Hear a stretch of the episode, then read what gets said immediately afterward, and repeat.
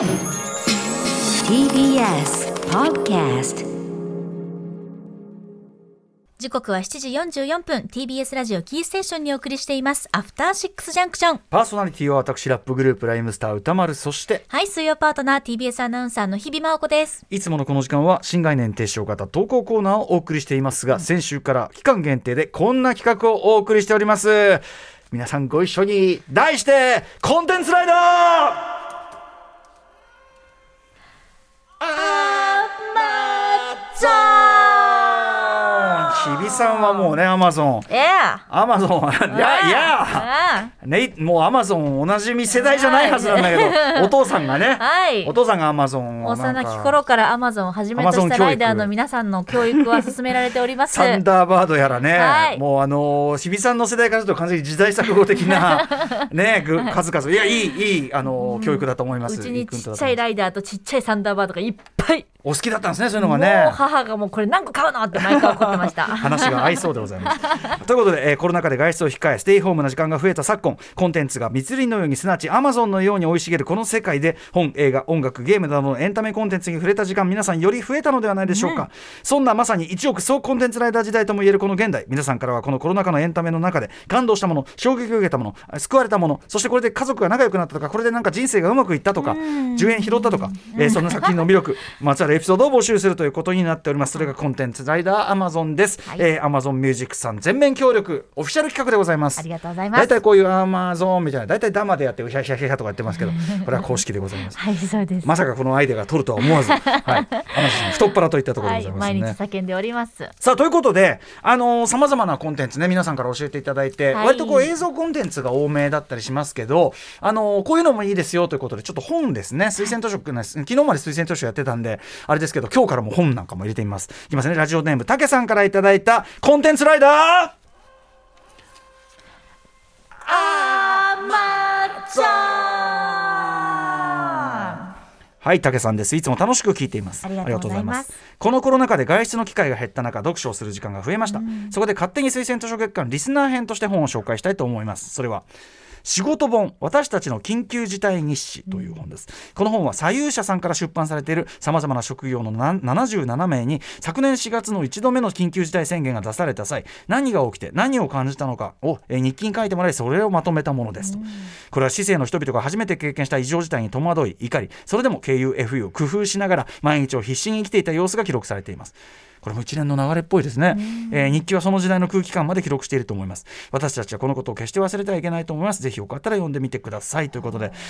まああの一連のねあのさっきから言ってますけどオープニングから言ってますけど東京の生活史とか要するにあの普通の人の普通の言葉を普通に記録しておく、あるいは生きてる様とか普通あるの様子でもいいけどそういうこうなんていうかなフラットな記録がすでに面白いというか、うん。大事みたいな。まさに普通が歴史となり、まあ、記録記憶となっていく、そのねリアルタイムを経験してるわけですもんね。まさにコロナ禍っていうのはねそれ自体歴史的なことですしね。ということで仕事も私たちの緊急事態いいしこれがまたさ左右者さんが出てるところがいい,、はいはいはいはい。左右者さんはあのなんだっけ借金本じゃねえやあの言い訳本締め切り本。締め切り本。もある。借金本もあったよね、お金本もあるあなんか私が紹介した本の伊藤秀美さんのあでそれクラス X あれも左右者ださんです。恐るべしクラス X も左右者さん。もう面白い本左右者さんというねそれで仕事本ということでありがとう。知らん僕これでも読んでなかったんで。私も初めて聞きましうた。んい。ろんな本当に種類の仕事の、あの話が入ってるんですね。あ我々で言うとあれですね花田菜々子さんあのーコテージのシャンテンのねはい。日比谷コテージの、えっと、花田菜々子さんも書かれてるんですね。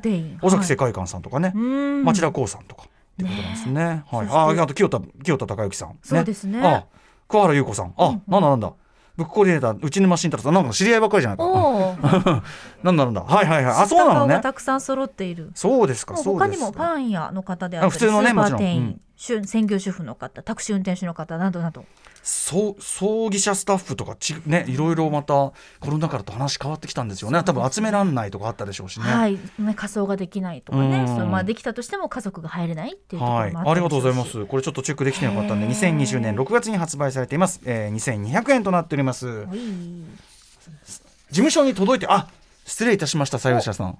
ねスタープレイヤーズに届いて、はい、届いており。ました。もう一つ行きましょう。思。いつきました読みます。はい。では続いて私が読ませていただきますね、ラジオネーム A さんからのコンテンツライダー。アマゾンメールでございます、はい NHK で日曜の夜11時から放送されていて28日からはシーズン3がスタートしたドラマ「アンという名の少女」にハマっております、うんシーズン1の集中再放送をなんとなく見始めアンがマシューとマリラのもとにやってくる有名な場面で赤毛のアンの物語だと気がつきました。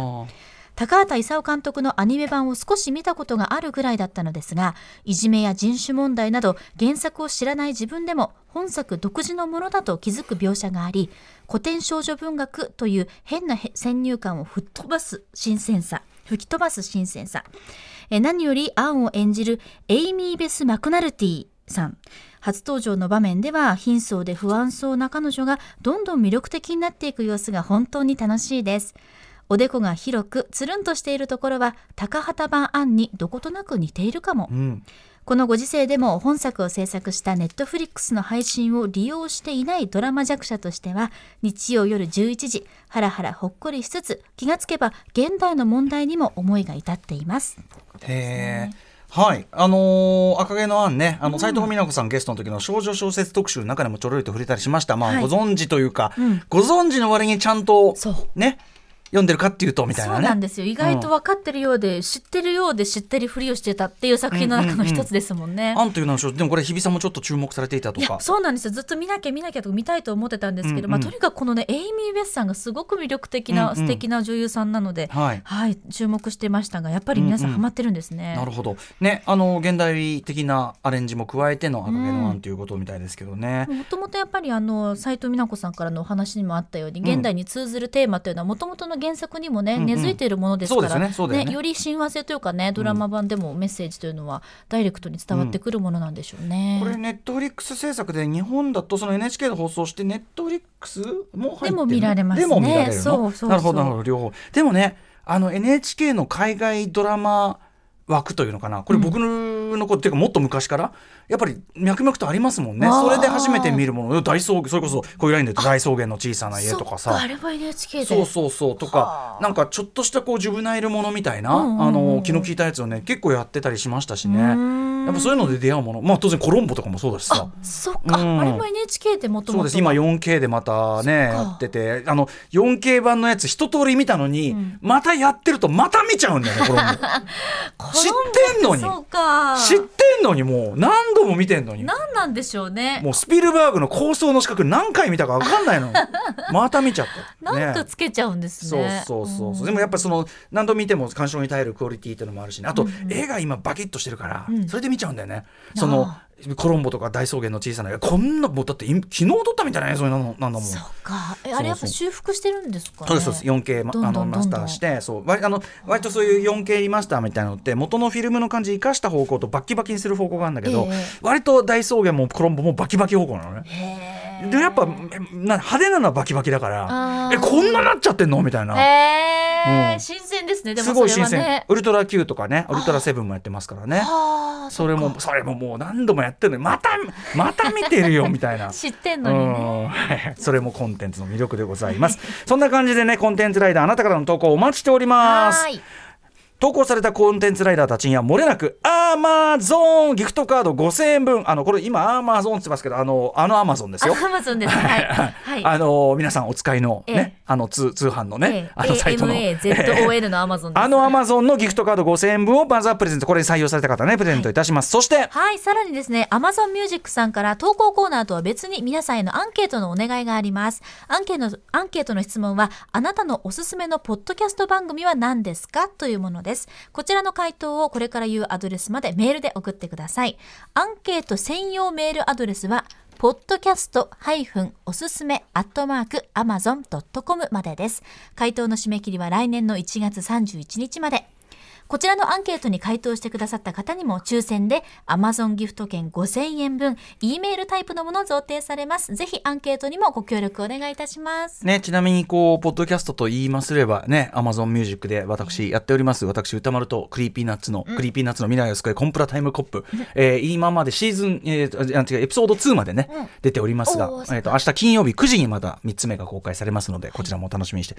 あさって、あさって、失礼しました。あさって。今日水曜日だ。ええ今日は水曜ですからね。まだ水曜日だったええそれはもうちょっと水曜頑張んないと。水曜もそうなんですよ。うん。ちょっとついつい、つ いつい先を急いでしまいました。はいもうちょっと頑張ります、まあでもあのアンケートはどんなね、あのーフラットにね、忖度しろと言ってるわけではございません。はい、何にせよあのこのコーナーに送ってもらってもギフトカード5000円、はい。であのアンケートに答えても、はい。あのメールタイプのギフトカード5000円分もらえるという非常に太っ腹な企画となっておりますの採で、ぜひぜひ。抽選で当たるかね。お願い。はい。あのうん？うん？ね、採用されたあ採用されるか？抽選か？抽選か？というね。何にせよもう数値当たるということで 送りいただければと思います。ということで以上ここまでコンテンツライダーアマゾンでした。この締めのバシッと終わるのが気持ちいい。